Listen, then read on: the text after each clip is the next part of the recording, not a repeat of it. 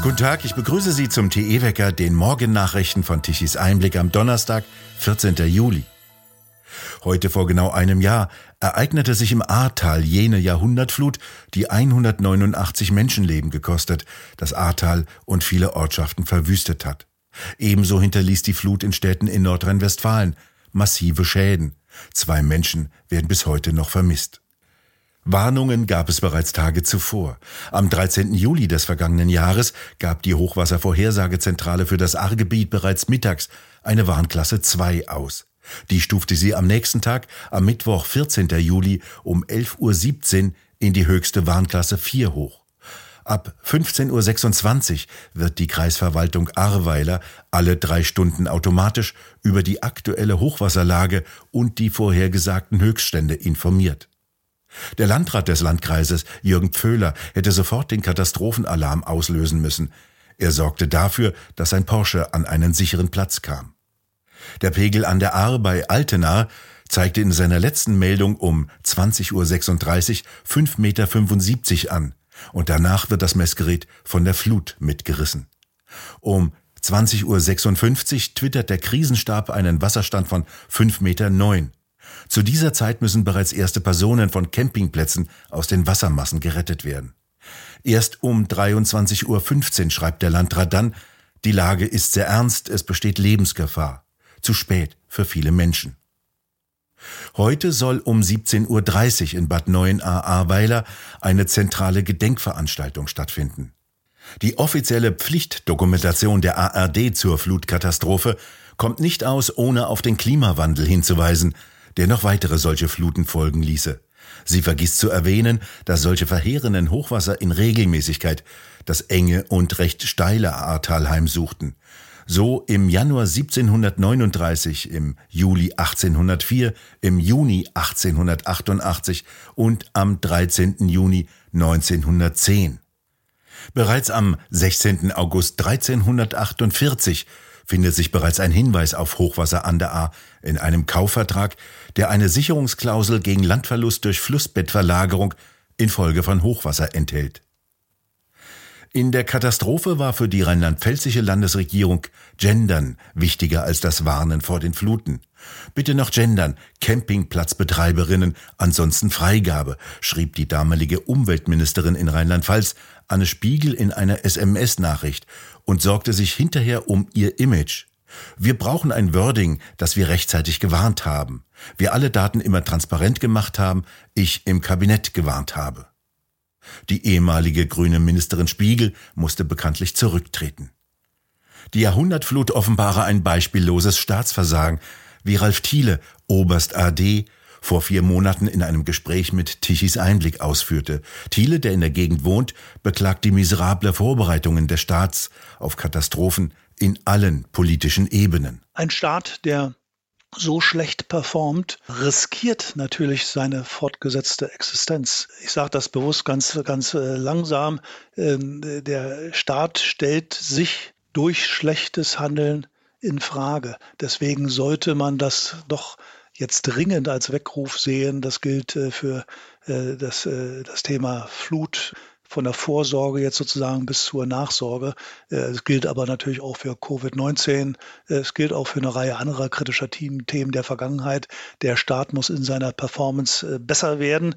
Und meine Berufserfahrung in den Feldern, wo ich selbst mich gut auskenne, zeigt mir ja, dass viele, viele gute Damen und Herren, Experten Profis zur Verfügung stehen, aber eben äh, häufig nicht gezogen werden. Äh, warum müssen wir Amateure in solche äh, Jobs senden? Das muss aufhören. Der russische Gaskonzern Gazprom kann den Betrieb seiner Ostsee-Pipeline Nord Stream 1 nicht garantieren. Das verkündete Gazprom am Mittwoch in einer offiziellen Erklärung. Gazprom habe bisher keine schriftliche Bestätigung, dass die reparierte Turbine aus Kanada dem für die Installation verantwortlichen Unternehmen Siemens tatsächlich geliefert werde. Unter diesen Umständen könne Gazprom den künftigen Betrieb der Leitung nicht garantieren, heißt es in einer Erklärung weiter. Die EU will währenddessen zum Gassparen aufrufen. Sie plant eine Informationskampagne für private Verbraucher. Ein frühes Handeln jetzt könne die Gefahr von schmerzhafteren Maßnahmen im Winter reduzieren, heißt es in dem Entwurfstext. Für die Industrie sollen finanzielle Anreize geschaffen werden, weniger zu verbrauchen. Währenddessen geben die Ölpreise wieder ein wenig nach. Ein Barrel der Nordseesorte Brent kostete 98 US-Dollar, 83 Cent weniger als am Vortag. Der Preis für ein Fass der US-Sorte West Texas fiel um 39 Cent auf 95 Dollar. Am Vortag waren die Ölpreise um etwa 6 Dollar eingebrochen. Experten werten dies als Ergebnis eines deutlich gesunkenen Ölverbrauches aufgrund gestiegener Preise. In Baden-Württemberg geht den Universitäten das Geld für Energie aus. Sie schlugen jetzt Alarm. Aufgrund des starken Anstieges der Energiepreise rufen sie nach finanzieller Hilfe des Landes. Andernfalls müssten Teile der Forschung und Lehre im kommenden Wintersemester nach Corona erneut eingeschränkt werden. Dies erklärte Thomas Puhl, Vorsitzender der Rektorenkonferenz der Südwestuniversitäten am Mittwoch. Die Lage sei prekär, teilte der Rektor der Universität Mannheim mit. Die Universitäten müssten durch die derzeitigen Preissteigerungen mit Mehrkosten für Energie von voraussichtlich über 50 Millionen Euro pro Jahr rechnen.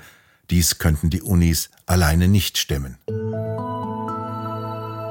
Heute berät ab 16 Uhr in Frankfurt die Stadtverordnetenversammlung mögliche Abwahlverfahren gegen den bisherigen Oberbürgermeister Feldmann.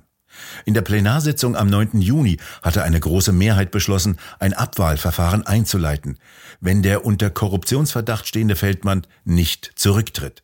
Feldmann hatte erklärt, er werde zurücktreten, wolle dies aber erst Anfang kommenden Jahres tun. Die Frankfurter Staatsanwaltschaft hatte Anklage wegen Tatverdachts der Vorteilsnahme erhoben. Feldmanns Frau soll als Leiterin einer AWO-Kita ohne sachlichen Grund ein übertarifliches Gehalt bezogen haben. Zudem habe die Arbeiterwohlfahrt Feldmann im Wahlkampf 2018 durch Einwerbung von Spenden unterstützt. Im Gegenzug sollte er die Interessen der AWO angeblich wohlwollend berücksichtigen. Die in die sogenannte Maskenaffäre verwickelten Politiker Alfred Sauter und Georg Nüßlein dürfen ihre Provisionen behalten, die sie aufgrund ihrer umstrittenen Geschäfte bekommen haben. Dies hat der Bundesgerichtshof in letzter Instanz entschieden. Die Aktivitäten der beiden Politiker zu Beginn der Corona-Pandemie fallen nicht unter das Verbot der Bestechung oder Bestechlichkeit von Mandatsträgern, urteilten die Karlsruher Richter. Damit weisen sie die Beschwerde der Münchner Generalstaatsanwaltschaft gegen ein früheres Urteil des Münchner Oberlandesgerichtes endgültig ab. Die Münchner Generalstaatsanwaltschaft hatte Gewinnbeteiligungen, die der CSU-Landtagsabgeordnete Sauter und sein Parteikollege Nüßlein für ihre Vermittlung von Maskengeschäften erhalten hatten, beschlagnahmt. Nach Darstellung des BGH hatte eine GmbH, deren Geschäftsführer Nüßlein ist, 660.000 Euro erhalten. Eine Firma, auf die Sauter maßgeblichen Einfluss hat, erhielt sogar mehr als 1,2 Millionen Euro. Hörbare Zeitenwende in der französischen Nationalversammlung. Dort jubeln Linke und Rechte über ihren Sieg über Präsident Macron. Der hatte ein neues Gesetz zur Wachsamkeit und Gesundheitssicherheit vorgelegt. Für einen Artikel fand sich keine Mehrheit in dem Stand, dass ein Gesundheitspass ab 1. August bereits eingeführt werden sollte, auch für Kinder ab zwölf Jahren. Das hätte bedeutet, dass auch eine Einreise nach Frankreich nur mit einer sogenannten Impfung oder einem negativen Test möglich gewesen wäre. Der betreffende Artikel des Entwurfs wurde von den Vereinten Stimmen der Linken, des Rassemblement National von Marine Le Pen und der konservativen Républicains niedergestimmt. Jetzt zeigen sich in Frankreich erste Folgen des neuen Regierens von Macron mit wechselnden Mehrheiten. Die Regierungschefin läutete daraufhin Alarm. Sie werde dafür kämpfen, dass der wörtlich Geist der Verantwortung im Senat siege. Einige Parlamentsmitglieder antworteten ihr, dass man sich an den Grenzen zunächst einmal den Schutz vor illegaler Migration wünsche, nicht vor dem größeren Schnupfen, der Covid inzwischen geworden sei. Vor 20 Jahren wurde beschlossen, dass sogenannte erneuerbare Energien Kohle, Öl und Kernenergie ablösen sollten, zugunsten angeblich sauberer Energien von Windrädern, Fotozellen und Maispflanzen. Das alles sollte machbar sein und nicht mehr als eine Tüte Eis kosten, wie seinerzeit der linksgrüne Trittin in die Welt setzte. Was ist aus der Kugel Eis geworden? In Stuttgart fand am vergangenen Wochenende eine Fachtagung statt, auf der qualifizierte Wissenschaftler Bilanz über 20 Jahre Energiewende zogen. Dr. Hans-Bernd Pilkan betrachtete die Auswirkungen der Energiewende auf die Metallindustrie. Der Ingenieur ist Geschäftsführer einer Ingenieursgesellschaft in der Metallindustrie. Er machte die Dimensionen deutlich, um die es geht, wenn es heißt, die Industrie CO2-neutral umzubauen und gar Wasserstoff einzuführen. Eine Aufgabe, die sämtliche bekannte Dimension sprengt. Er rückte die Verhältnisse und Größenordnungen zurecht. Die geostrategische äh, Position Deutschlands ist in etwa wie folgt. Ja. Auf der Welt werden 8 Milliarden Tonnen Kohle gegraben. 8 Milliarden. Ja, ne? äh, Deutschland bisher noch 150 Millionen, das ist einzig und allein Braunkohle. Ja. Wenn wir die nicht mehr haben, ist der Anteil Deutschlands an der Kohleförderung auf der Welt null. Erdöl werden 4 Milliarden Tonnen Erdöl gefördert. 4 ne, Milliarden Tonnen. Wir verbrauchen in Deutschland 90 Millionen und haben damit einen Anteil von etwa 2 Prozent auf der Welt. Erdgas werden 4000 Milliarden, also 4 Billionen Kubikmeter Erdgas gefördert. Ja. Wir verbrauchen hier in Deutschland 90 Milliarden Tonnen. Das sind ungefähr 2 Prozent Anteil. Nur um so ein ganz klein bisschen äh, das Ganze einzuordnen. Vielleicht als weitere Information, äh, die gesamten Rohstoffeinfuhren in Deutschland, die gesamten, einschließlich Erdöl, Erdgas, alles, was dazugehört, waren im Jahr 2017, 2018, lagen in der Größenordnung von 175 Milliarden Euro. Jetzt kann man sagen, das ist viel Geld. Aber ein einziger Handelskonzern, der in der Schweiz sitzt, Glencore, hat im gleichen Jahr 230 Milliarden Euro Umsatz gemacht. Ein einziger Handelskonzern. Auch da relativieren sich wieder irgendwie die Gewichte. Wie sollen wir mit Gasknappheit, Bauernsterben, Inflation umgehen?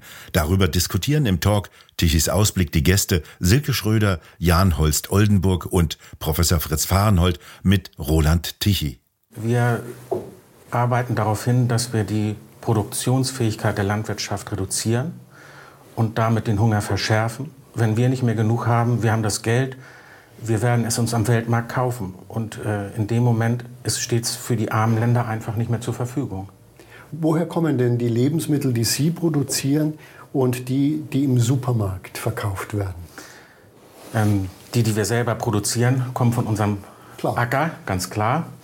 Ähm, und die, die im Supermarkt angeboten werden, da beginnt es jetzt, dass es sich immer mehr verlagert. Wir haben ähm, eine aktuelle ähm, Werbung bei der Edeka gehabt, die zur Haupterdbeerzeit lief.